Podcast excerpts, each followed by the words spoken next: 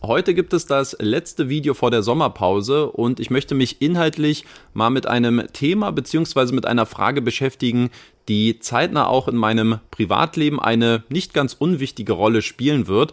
Und zwar soll es um den heiligen Bund der Ehe gehen und in etwas abgewandelter Form, ob Peer-to-Peer-Kredite für mich persönlich ein Investment für die Ewigkeit sind bietet diese Anlageklasse wirklich die Voraussetzungen, um ein langfristiges Commitment abzugeben und auch einzugehen? Mit dieser Frage möchte ich mich heute beschäftigen und ich kann schon mal vorwegnehmen, ja, ich bin zu dem Entschluss gekommen, dass ich mich langfristig für Peer-to-Peer-Kredite committen möchte und auch werde. Und über die fünf Gründe, die aus meiner Sicht ähm, dort mit reinspielen, über die möchte ich heute in dem heutigen Video mit euch sprechen. Der erste Grund ist für mich ein besseres Verständnis zum Thema im Zeitverlauf. Mittlerweile ist es so, dass ich seit fast fünf Jahren ein aktiver Investor in Peer-to-Peer-Krediten bin und hier meine diversen Erfahrungen bereits gesammelt habe. Und am Anfang stellt man sich natürlich die Frage, was sind die Grundlagen von Peer-to-Peer-Krediten, worauf kann und sollte man sich einstellen, wo lauern Gefahren, welche Risiken gilt es zu beachten, wie investiere ich richtig, ähm, welche Strategien gibt es hierbei. Also wirklich sehr, sehr viele ähm, Aspekte und Komponenten, die man sich ja als Anfänger ganz unausweichlich äh, stellt und ähm, wo man versuchen muss, für sich so den richtigen Weg zu finden. Und ich glaube, die Lernkurve, die ich so in den letzten Jahren vollzogen habe, ähm, das zeigt sich für mich ganz gut an, ähm, an meinem Buch, was ich geschrieben habe. Damals noch mit einem Erfahrungsschatz von ein bis zwei Jahren und wo ich sagen muss, okay, ich kann so meine Learnings so ein bisschen mit einfließen lassen und versuchen, dieses Thema oder dieses Wissen, was ich zu diesem Thema akkumuliert habe, irgendwie in einer gewissen Form weiterzugeben. Ähm, aber letztlich ist für mich eigentlich ganz deutlich geworden, wo ich jetzt an der zweiten Auflage gearbeitet habe im letzten Jahr, ähm, wo die Intention eigentlich nur darin bestand, zwei, drei Kapitel als Erweiterung irgendwie noch hinzuzufügen, dass ich dann schon relativ schnell gemerkt habe, vieles, was ich damals geschrieben habe, das ähm, will ich heute in der Form so nicht mehr transportieren, weil ich glaube, mein Wissensschatz, mein Wissensfundus ist in gewisser Weise größer geworden, mein Verständnis zum Thema ist besser geworden und entsprechend fällt es mir einfacher, vielleicht auch komplexere Themen oder so wie ich sie damals komplex dargestellt habe, einfacher wiederzugeben. Und insofern ist die zweite Auflage, obwohl es jetzt mehr Inhalt gibt, effektiv kürzer geworden. Also die Seitenanzahl hat sich leicht minimiert, obwohl es eigentlich mehr Inhalt gibt, weil ich tatsächlich halt durch das ganze Buch gegangen bin und gesagt habe, okay, das kann man auch viel besser auf den Punkt bringen oder man kann das deutlich kürzer auch zusammenfassen. Und das ist für mich so ein gutes Sinnbild dafür, dass ähm, auch bei mir persönlich die Lernkurve in den letzten Jahren nicht aufgehört hat, was ähm, das Thema Peer-to-Peer-Kredite angeht. Und das ist ein schöner Aspekt für mich, weil ich mag es auch weiterhin neue Dinge dazu zu lernen. Und Peer-to-Peer-Kredite haben mir ermöglicht, äh, im, im Verlauf der letzten Jahre viele neue Dinge mir anzueignen, ähm, sei es, wie man zum Beispiel Geschäftsberichte liest und interpretiert, ähm, oder zum Beispiel die Analyse von, von Kreditmärkten, ja, was ich hier zum Beispiel auch mal veröffentlicht habe, äh, der litauische Kreditmarkt, der polnische Kreditmarkt. Also es gibt sehr viele Aspekte, wo man immer wieder neue Dinge erfahren, neue Dinge lernen kann. Und das ist für mich auch immer ein ganz großer, ein ganz großer Treiber, dass es kein Thema ist, was sich jetzt unbedingt immer schnell abnutzt, sondern dass man immer auch die Möglichkeit hat, neue Dinge zu lernen und neue Dinge zu erfahren. Und letztlich äh, muss man sagen, auch diese, der Aspekt der geopolitischen Risiken, was wir zum Beispiel in Form des Ukraine-Krieges ähm, gerade sehen, auch das ist ähm, ein Thema, was ich zugegebenermaßen nicht so richtig auf dem Schirm hatte. Und immer wenn es mal so Fragen gab, was bedeutet jetzt eigentlich dieser Konflikt dort für dich, der sich dazu angebahnt hat und der so ein bisschen zu eskalieren drohte und ich nicht wirklich verstanden habe, welche Konsequenzen das tatsächlich haben kann und eine Sensibilisierung für solche Themen, sich darüber auch mal Gedanken zu machen, das auch irgendwie in gewisser Weise mit einfließen zu lassen in seine Überlegungen, in seine Anlagestrategien, ist wieder ein komplett neues Element gewesen, was, ähm, was mich dazu gebracht hat, wieder neue Dinge auch zu Peer-to-Peer-Krediten zu lernen und vielleicht wieder neue Adjustierungen vorzunehmen.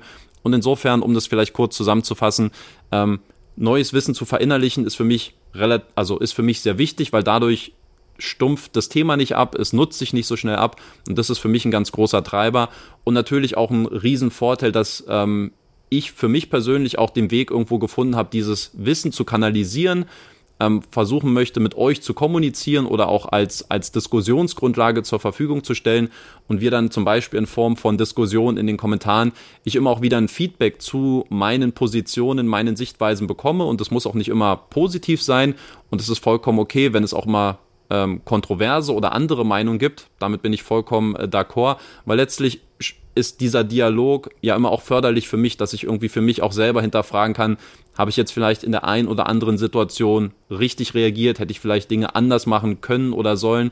Und insofern ist das ein Lernprozess, den wir in gewisser Weise zusammen ja auch bestreiten können. Ähm, und ich bin deswegen auch sehr froh, dass ich ähm, dieses Wissen nicht nur für mich irgendwo alleine behalten kann und muss, sondern dass wir auch irgendwie eine Art kleine Community geschaffen haben, wo wir auch solche Themen diskutieren können, ähm, sei es hier auf YouTube oder aber auch in der, in der Facebook-Community, wo wir jetzt um die äh, 1000 Mitglieder sind. Also das ist eine, eine schöne Entwicklung und das ist auch ähm, einer der Gründe dafür, warum ich Peer-to-Peer-Kredite eben auch ähm, sehr langfristig betrachte und bewerte, weil es immer auch wieder neue Dinge gibt, neue Themen gibt, die in den Vordergrund rücken ähm, und sich das Thema deshalb äh, nicht so schnell abnutzt. Der zweite Punkt sind für mich die Gestaltungsmöglichkeiten und die Formbarkeiten der Peer-to-Peer-Plattform. Und was ich damit meine ist, dass ich mich letztlich als eine Art Bindeglied zwischen den Investoren auf der einen Seite und den Plattformen auf der anderen Seite begreife und ich natürlich auch immer einen, einen gewissen Einfluss habe und auch nehmen kann, wenn es eben um bestimmte Entwicklungen bei einzelnen Plattformen geht. Ähm, was mir da eingefallen ist, äh, mal so aus jüngerer Vergangenheit, zum Beispiel bei Debitum, ähm, ich weiß, dass ich da zu Beginn, als die Plattform gerade gestartet ist, ja auch im Baltikum war, die Plattform besucht habe, einen sehr, sehr positiven und guten Eindruck von der Plattform vermittelt bekommen habe. Ähm, und es aber immer mal so auch natürlich noch eine sehr junge Plattform ist, wo noch sehr viel Entwicklungspotenzial ist und wo nicht alles reibungslos funktioniert. Und ich kann mich zum Beispiel noch an den Austausch mit, ähm, mit Martins Lieberts erinnern, mit dem Gesellschafter von Debitum, ähm, dass es dann eine Phase gab, eine Kooperation mit einer Bank und ähm, dort gab es halt die ähm, Einzahlungsgebühren für das, also wenn Investoren Geld eingezahlt haben auf das Debitum-Konto bei dieser Bank, dann sind für Debitum immer ähm, 99 Cent als Art Überweisungsgebühr oder Abwicklungsgebühr fällig geworden. Und Debitum hat die ziemlich äh, stumpf einfach nur weitergeleitet und zwar auch zu Beginn. Das heißt, wenn man jetzt als Investor 1000 Euro investiert hat, sind effektiv nur 999 Euro und 1 Cent auf dem Konto angekommen. Und ich habe da relativ klar gesagt, ähm, also sorry, aber das geht gar nicht. Also wie könnt ihr als junge Plattform, die ähm, sich irgendwie im Markt jetzt beweisen muss, wo es viel Wettbewerb gibt, wie kommt ihr darauf, irgendwie Leute Geld einzahlen zu lassen und dann kommt dieses Geld nicht mal effektiv in der Form auch an. Äh, man muss gleich irgendwie so eine Art Verlust aufarbeiten, bevor man in irgendeiner Form eine Rendite hätte erwirtschaften können. Also ich fand es sehr, sehr, sehr komisch und habe das sehr deutlich kommuniziert. Letztlich hat Debitum sehr schnell reagiert und hat dann diese Gebühr ans Ende gepackt. Also erst wenn Geld abgezogen worden ist, sind diese 99 Cent fällig geworden und dann irgendwann hat man dann auch wieder den, den Anbieter gewechselt und die Bank und ähm, ich glaube mittlerweile gibt's, äh, soweit ich weiß, gar keine äh, Transaktionsgebühren äh, für Ein- und Auszahlung. Ähm, aber das ist so ein kleines Beispiel, ja, oder die Kommunikation auf dem Blog, sich auch mal in einer Videoform irgendwie zu äußern äh, ein deutsches Interface voranzutreiben, ähm, in, in einer kleinen Form dort auch mitzuarbeiten. Hier, so würde ich das übersetzen, ein, zwei, ein, zwei Dinge. Das sind so kleine Einflussmöglichkeiten, wo es für mich auch Spaß macht, so ein bisschen aktiv die Gestaltung bei so einer Plattform mitzumachen. Immer auch so ein bisschen im Hinterkopf zu haben, sich deswegen aber nicht instrumentalisieren zu lassen. Also natürlich baut sich mit der einen oder anderen Plattform dann über die Jahre auch eine etwas freundschaftlicheres Verhältnis auf. Man kennt die Leute, man weiß, wer dort arbeitet, wie sie ticken und man muss aber immer versuchen, auch so eine kritische Distanz zu wahren und sich dann nicht vereinnahmen zu lassen. Ähm, und ähnlich wie bei Debitum bin ich auch bereit, dann zu sagen, wenn mir Sachen nicht gefallen, trotz allem, wie man im Hintergrund auch gut miteinander ist, ähm, heißt es nicht, dass ich alles gut heiße, was die Plattform macht. Und das ist für mich halt immer auch so ein, ein entscheidender Punkt mitzuarbeiten, Entwicklungen mitzusteuern, aber immer auch eine gewisse Haltung zu wahren und äh, jetzt nicht der ver verlängerte PR-Kanal einer Plattform zu werden. Und ein zweites Beispiel aus jüngerer Vergangenheit ist zum Beispiel Twino. Ja, wir erinnern uns äh, vielleicht noch an die Ankündigung, ähm, was die Rahmenbedingungen der neuen Notes angeht und ähm, 8% Quellensteuersatz und Laufzeiten jetzt von bis zu fünf Jahren. Ähm, ich habe da im Hintergrund relativ eindeutig meine Meinung kommuniziert, habe gesagt, wenn das in der Form ähm, jetzt startet und integriert wird und, und in der Form ähm, werde ich mein Investment bei Twino nicht weiter fortführen. Das habe ich so klipp und klar gesagt. Und ich habe gesagt, das sind natürlich auch irgendwo absehbare Konsequenzen, die dann irgendwie auch sicherlich in irgendeiner Form auf meine Community oder die Anleger, die mir da vielleicht auch vertrauen, die da auch in gewisser Weise abstrahlen können ähm, und dieses Meinungsbild dort quasi eine, eine, größere Welle losschlagen kann. Ja, ich will mich da jetzt nicht exklusiv in, in, in dieser Position sehen, dass es jetzt an mir lag. Ähm, aber wenn wir jetzt mal gucken, wie Twino reagiert hat in den Wochen danach, die Position ist ja nach und nach weiter aufgeweicht worden. Und letztlich ähm, müssen wir sagen, haben wir jetzt eine Verzinsung bei den Notes von 12 Prozent. Und zu dem Zeitpunkt damals, ähm, Anfang 2022, lag die Verzinsung, glaube ich, bei 10 Prozent. Ja, klar, wir haben jetzt noch die Quellensteuerproblematik und ein, zwei andere Dinge. Aber ähm, insgesamt muss man sagen, dass wir die, die, die Ursprungssituation gut nutzen konnten und quasi auch in gewisser Weise eine Art von Lobby haben mittlerweile, die es eben uns erlaubt, auch einen gewissen, einen gewissen Einfluss auszuüben. Und das schätze ich eben äh, ebenfalls sehr stark an Peer-to-Peer-Krediten, dass anders als bei einer Aktiengesellschaft, wo ich dann vielleicht irgendwo mal eine Dividende bekomme oder da irgendwie bei einer Versammlung dort irgendwie mein, meine äh, meine Lachsschrippe essen kann und, und irgendwie dann den neuen Vorstand bestätige und irgendwas abnicke, finde ich, hat das irgendwie eine andere Wertigkeit, ein, ein anderes Gefühl von Einflussnahme. Und das ist für mich ein, ebenfalls ein großer Treiber, warum ich dort äh, langfristig mich bei Peer-to-Peer-Krediten sehe und mich dort auch committen kann, weil eben eine gewisse Einflussmöglichkeit auch vorhanden ist. Das dritte Argument lautet Verluste als Lernkurve begreifen. Und das ist persönlich ähm, für mich ein Thema, wo ich äh, mir sehr viele Gedanken gemacht habe jetzt in den letzten Wochen und Monaten, wo ich auch mal überlegt habe, dazu ein eigenes Video zu veröffentlichen, weil ich vielfach den Eindruck habe, wenn ich mir Kommentare durchlese von Anlegern, die vorrangig negative Erfahrungen mit Peer-to-Peer-Krediten gesammelt haben, dass die Schuldfrage sehr, sehr häufig bei der Plattform gesucht wird, nie aber wirklich bei sich selbst. Und das ist aus meiner Sicht ähm, eine, ein schlechtes Mindset und eine schlechte Einstellung zum Investieren, weil aus meiner Sicht gehören negative Erfahrungen und Verluste beim Investieren, die gehören einfach mit dazu. Wer wirklich sicher aufgestellt sein will, ja, und wer das nicht aushalten kann, diese Verluste, der soll in, in, in, in Staatsanleihen gehen, mit ne, die mit einer hohen Bonität bewertet werden und, und soll dort sein Glück versuchen mit einer, mit einer interessanten Rendite ähm, aber der hat dann da weniger Risiko. Ja, aber ich finde, darauf muss man sich in gewisser Weise einstellen, wenn man in Peer-to-Peer-Kredite investiert. Ich persönlich, ich bin jetzt, sage ich mal, von größeren Scams wie bei Gruppier, Kützal, Investio, bin ich verschont geblieben. Ja, da war ich jetzt nicht involviert, aber auch ich habe meine negativen Investitionserfahrungen gesammelt. Ja, Bondora Portfolio Pro, da liegt meine Rendite aktuell bei drei Prozent. Es ist nicht unwahrscheinlich, dass ich da in den nächsten Monaten irgendwann mal in eine negative Rendite reinlaufen werde. Ähm, bei Mintos sind seit über zwei Jahren jetzt mehr als 1000 Euro bei mir im Rückgewinnungsprozess. Auch da mache ich mir keine Illusion, dass äh, dieses Geld mich äh, in diesem Leben wahrscheinlich nicht mehr ähm, erreichen wird. Und insofern sind habe auch ich negative Erfahrungen gesammelt, aber ich begreife eben diese Erfahrung auch als Teil der Lernkurve, es beim nächsten Mal besser zu machen und konkret für mich irgendwie Ableitung treffen zu können, was ist jetzt falsch gelaufen. Und anstatt jetzt zu sagen, ah, die Schuldfrage liegt bei der Plattform oder bei dem doofen Influencer, der mir das aufgequatscht hat. Eigenverantwortung zu übernehmen und auch aus Fehlern zu lernen, ist aus meiner Sicht ein sehr wertvoller Skill. Und wenn wenn sich jetzt die, sag ich mal, die grundlegende Investitions- oder Anlagestrategie nicht geändert hat, dass man sagt, äh, Peer-to-Peer-Kredite passen da jetzt überhaupt nicht mehr rein, ist ja auch vollkommen okay, dass man denn solche Entscheidungen trifft. Aber vielfach habe ich den Eindruck, dass die Enttäuschung über negative Erfahrungen so stark überwiegt, dass man komplett geblendet ist, dass man selber diese Entscheidung getroffen hat und man für sich auch entscheiden kann, kann und möchte ich es beim nächsten Mal besser machen? Bin ich in der Lage, mein Investitionsverhalten beim nächsten Mal wieder anzupassen?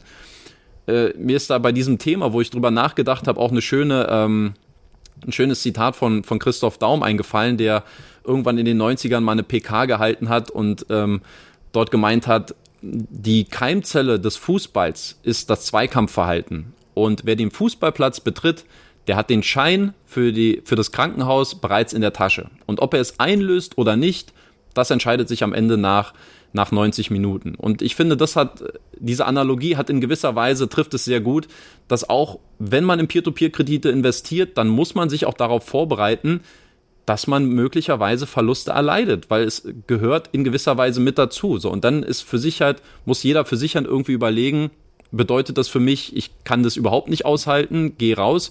Oder kann ich vielleicht auch sagen, hm, vielleicht hätte ich da irgendwie was anders machen sollen, ich hätte irgendwie anders investieren sollen, um eben diese, diese äh, Verluste zu vermeiden. Und bei mir persönlich, wenn ich jetzt über die beiden äh, gesprochenen Fälle ähm, spreche, also zum Beispiel Bondora Portfolio Pro, ich habe 14.000 Euro innerhalb von zwölf Monaten äh, investiert bei Bondora Portfolio Pro. Und das war viel zu viel und es war auch viel zu schnell.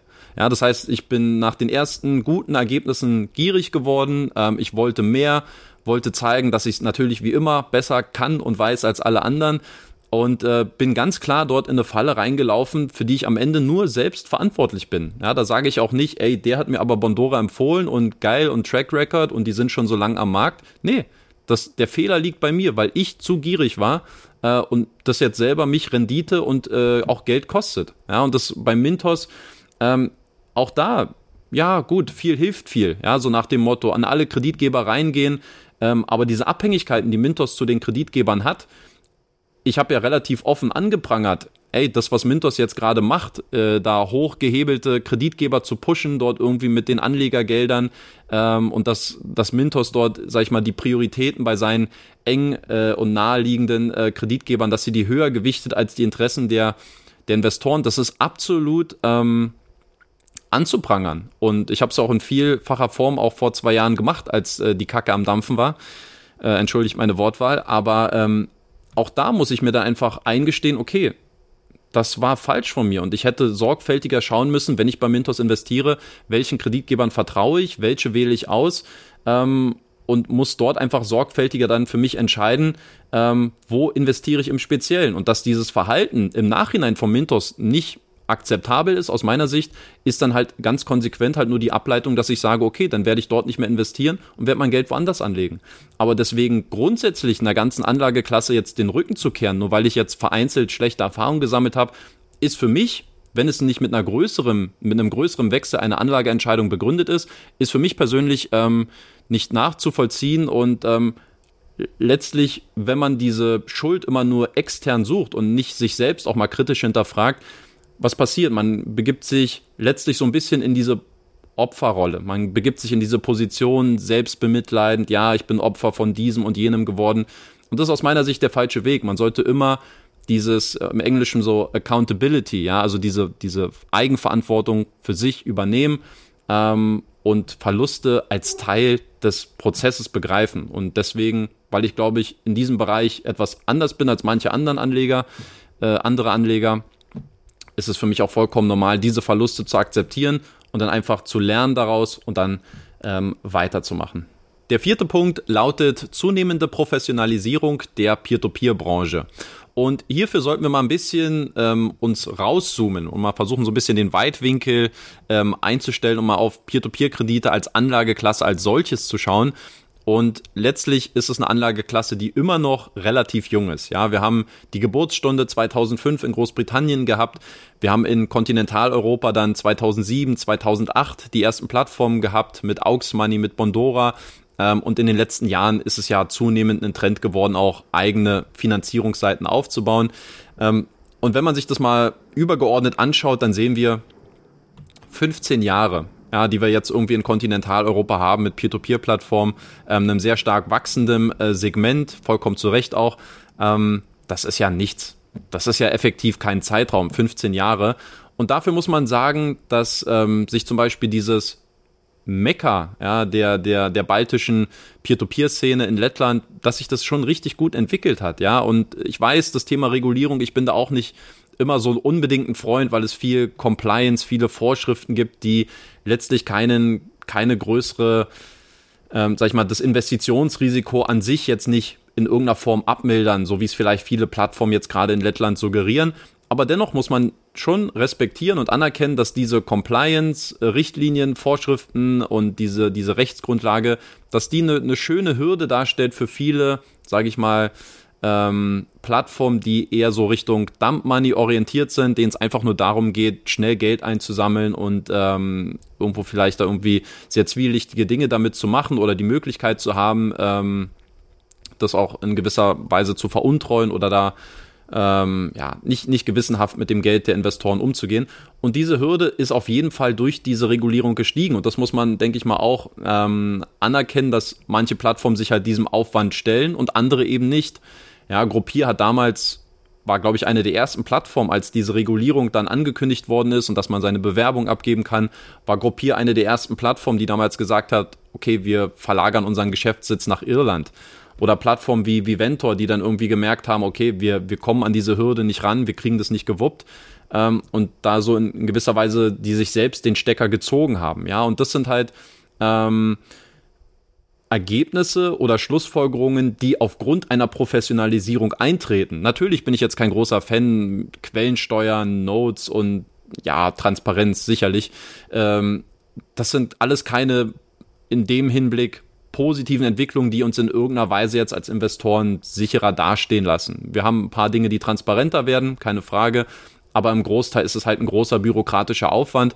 Aber viele Plattformen stellen sich halt diesem Aufwand nicht und das ist dann im Endeffekt auch wieder ein Vorteil für uns als, als Anleger, dass einfach diese Professionalisierung so ein bisschen die, äh, die kleineren und die ähm, weniger ehrlicheren Plattformen ähm, wegspült. Und das ist doch mal eine schöne Entwicklung. Und diese Professionalisierung, finde ich, sollte man ähm, auch anerkennen. Wir haben aus meiner Sicht jetzt seit der Corona-Pandemie eine Art Konsolidierung ähm, der, der gesamten Branche. Ähm, und man merkt jetzt mittlerweile, okay, das Investment konzentriert sich mehr auf die größeren Plattformen, auf die, die sich gut durchgesetzt haben. Ein paar innovative Plattformen, die jetzt um die Ecke kommen, meinetwegen wie Lande mit den Agrarkrediten ähm, oder Income Marketplace mit neuen Sicherungs-, äh, Sicherheitskonzepten, dass die immer auch eine Chance haben, dort eine, eine gute Rolle auch in der Zukunft zu spielen. Aber insgesamt, glaube ich, sind es jetzt sehr, sehr wichtige Jahre für viele Plattformen, die jetzt merken, hey, die Zeit dieser Shortcuts und der Abkürzung, die ist vorbei. So, wir müssen jetzt schauen, dass wir uns gut aufstellen, weil sonst kriegen wir das Vertrauen nicht der ähm, auch der Influencer-Szene, die sich aus meiner Sicht auch ein bisschen weiter professionalisiert und ein bisschen besser versteht, worauf es wirklich ankommt. Persönlich äh, schließe ich mich damit ein und ähm, dass das dann natürlich auch viele andere Anleger wieder abstrahlt. Und insofern ist diese Professionalisierung im gesamten Prozess sehr hilfreich und sehr förderlich für alle Parteien. Und ich glaube, dass viele Plattformen sich dem letztlich auch beugen müssen und ähm, verstehen müssen, wir müssen jetzt wirklich abliefern, wir müssen transparent sein, wir müssen ordentlich abliefern ähm, und nur so wird es in Zukunft funktionieren, dass man diesen Plattformen vertraut, dort sein Geld anlegt und dass es eine Win-Win-Situation für alle beteiligten Seiten ähm, werden kann und werden wird. Und insofern ähm, sehe ich das eigentlich relativ entspannt, dass diese, dass dieser Trend, ähm, dass der weiter zunehmen wird. Es wird immer auch mal wieder schwarze Schafe geben oder es wird immer auch mal wieder ähm, Verluste geben, keine Frage. Aber äh, im Großen und Ganzen denke ich, dass die Professionalisierung, die sicherlich auch in den nächsten Jahren weiter voranschreiten wird, nur positiv für alle Beteiligten sein kann. Und ähm, bin deswegen ebenfalls sehr, sehr bullish und sehr positiv, ähm, was auch meine persönliche Zukunft bei Peer-to-Peer-Krediten angeht. Und der fünfte und damit auch letzte Punkt lautet, dass ich Peer-to-Peer-Kredite als einen wichtigen Baustein für mein persönliches Ziel, nämlich die finanzielle Unabhängigkeit, erachte. Denn um dieses Ziel zu erreichen, benötige ich laufende und regelmäßige Kapitalerträge aus meinen Vermögenswerten, Hashtag ähm, Cashflow. Und ähm, da sehe ich Peer-to-Peer-Kredite einfach wunderbar dafür geeignet, ähm, aufgrund der guten Prognostizierbarkeit des Cashflows, aber eben auch aufgrund einer gewissen Liquidität, die es auch mit kurzfristigen ähm, Assets geben kann. Und insofern glaube ich, dass Peer-to-Peer-Kredite dort als Baustein sehr, sehr gut geeignet sind, um dieses Ziel auch, ähm, was ich persönlich habe, ähm, dann in absehbarer Zeit auch zu erreichen. Mein persönliches Ziel, was ich ja vordergründig mal gestellt habe mit Peer-to-Peer-Krediten, ist es, einen monatlichen Cashflow in Höhe von 1000 Euro netto pro Monat zu erzielen.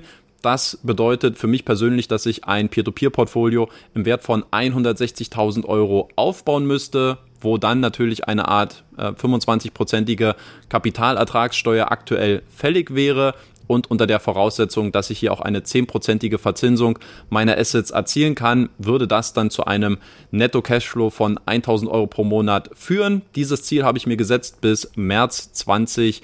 27. Dazu werde ich nach der Sommerpause mal ein Update posten, weil ich glaube, es ist jetzt dann so circa ein Jahr her, dass ich das zum ersten Mal öffentlich kommuniziert habe. Also da werde ich dann mal so ein bisschen auf meine Fortschritte und meine Gedanken auch ähm, insgesamt zu diesem Thema eingehen.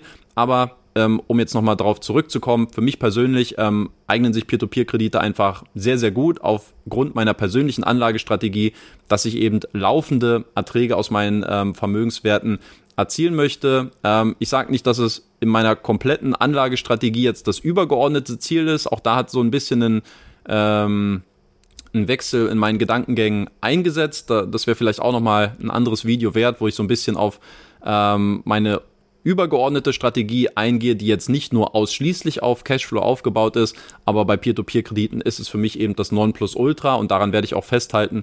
Ähm, und deswegen sehe ich auch hier ein langfristiges Commitment bei mir persönlich und der Anlageklasse Peer-to-Peer-Krediten. Das waren nun meine fünf zusammengefassten Gründe, warum ich mich langfristig dazu entschieden habe, in Peer-to-Peer-Kredite zu investieren. Ich habe es ein bisschen ausführlicher gehalten, damit ihr jetzt zum Abschluss vor der Sommerpause noch mal ein bisschen mehr Content von mir bekommt. Ich hoffe, ihr ähm, wisst es sehr zu schätzen. Deswegen ähm, lasst es mich gerne in Form von Likes wissen. Ähm, und in den Kommentaren würde mich natürlich interessieren, wie ihr persönlich zu diesem Thema steht. Ja, glaubt ihr, dass Peer-to-Peer-Kredite als Anlageklasse wirklich eine langfristige Perspektive bei euch besitzen werden? Seht ihr es eher kurzfristig, langfristig? Welche Gedanken habt ihr dazu? Was denkt ihr auch zu den einzelnen Argumenten, die ich jetzt persönlich angebracht habe? Würde mich sehr freuen, dort nochmal euer Feedback dazu zu lesen. Ansonsten hoffe ich, ähm, dass ihr gut durch den Sommer kommt, ähm, dass ihr euch aufpasst, ähm, die gute Zeit genießt mit den Leuten, die euch wichtig sind und wir hören uns dann sehr wahrscheinlich Ende August wieder. Bis dahin, lasst es euch gut gehen und äh, passt auf euch auf. Euer Danny.